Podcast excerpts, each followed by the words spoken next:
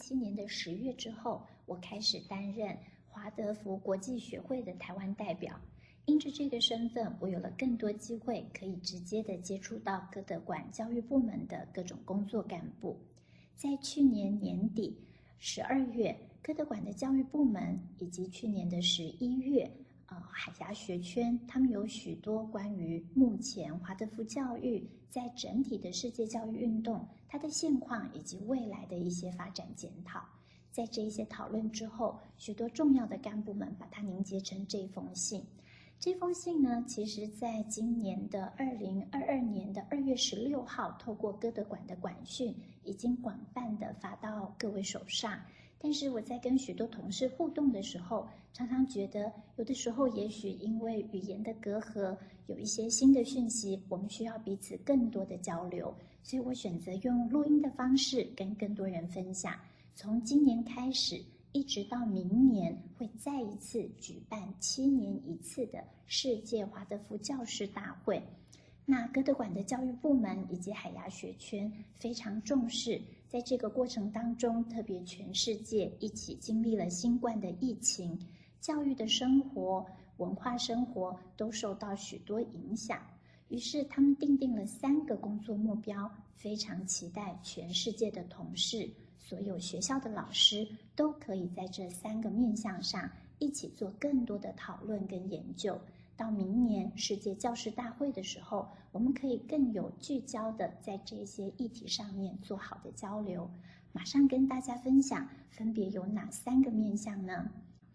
首先，第一个面向，我们想要一起来关注的是如何活化。每一个机构、每一个学校的教师会，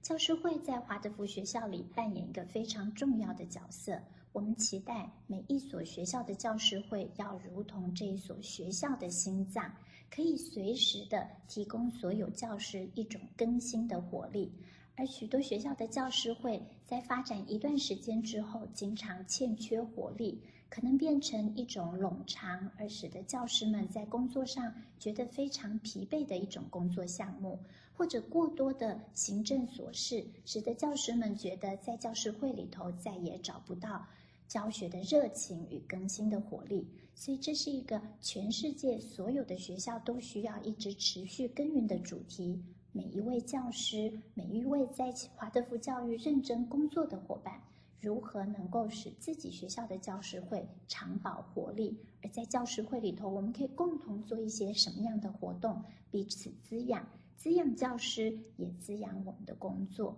这是第一个工作面向。接着呢，第二个工作面向，教育部门的干部们希望全世界的同事可以更认真的来讨论，作为教师，我们如何和家长能够更好的合作。透过亲师沟通，透过家校合作，我们应该要为孩子创造出一种学习成长环境的整体。这个整体是具有一致性的，而不是彼此冲突的。我们看见，在民主社会发展的影响之下，其实有许多时候，教师和家长之间并不一定存在着一致性的关系，甚至有时候教师和家长的关系是紧张的。教师害怕家长是恐龙家长，是怪兽家长，而家长又觉得，为了确保孩子能够获得好的学习受教环境，他们必须要扛起监督的责任。不管我们是如何思想这一些，如果当教师和家长彼此站在一个相对上是偏向二元对立的环境的时候，我们就很难再能够为孩子创造出一个具有和谐。力量跟一致性的学习环境，在二零一九年，我参加歌德馆的百年华德福教育运动庆祝活动时，这个议题也特别被指出来。在欧洲，有许多学校都已经有非常长远的发展历史，然而他们却发现，在长久发展之后，他们却也发现，家长跟教师之间不知不觉中间似乎筑起了一道高墙。教师无法再与家长合作，家长无法再信任教师，那这一些是使得我们在工作上会遇到挫折的原因。我们期待在华德福百年之后，我们一起来正视这样的问题，能够从困境当中一起走出。而特别是在新冠疫情之后，许多的教学活动被迫改变，亲师沟通或学校生活、学校活动也都因为疫情的管理而被限制。当我们与人的接触、实体的接触变得越来越少的时候，我们如何能够继续经营出有品质的家校合作与信任关系？这个是我们在第二个面向，教师如何与家长能够保有活力的共同工作关系，想要共同一起来关注的面向。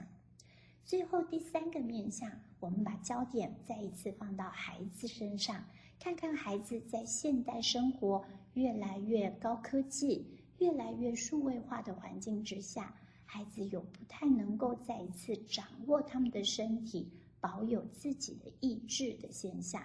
那在这一些过程当中，教师如何透过好的教学研究、课程发展，能够再一次确保孩子在一个持续数位化、持续科技化的环境之下，仍然保有对自己身体的掌握，毕竟我们每一个人的身体才是自己终其一生最重要的表达器皿、实践器皿。我们需要孩子在这样的环境之下，即便数位化的生活使得我们更便利、更快速，但是它带来的风险是使得我们可能与自己的身体、自己的意志疏离。我们需要有这样的意识、这样的警觉性。在课程当中有所添加、有所调整，帮助孩子保有对自己身体的掌握、意志的掌握。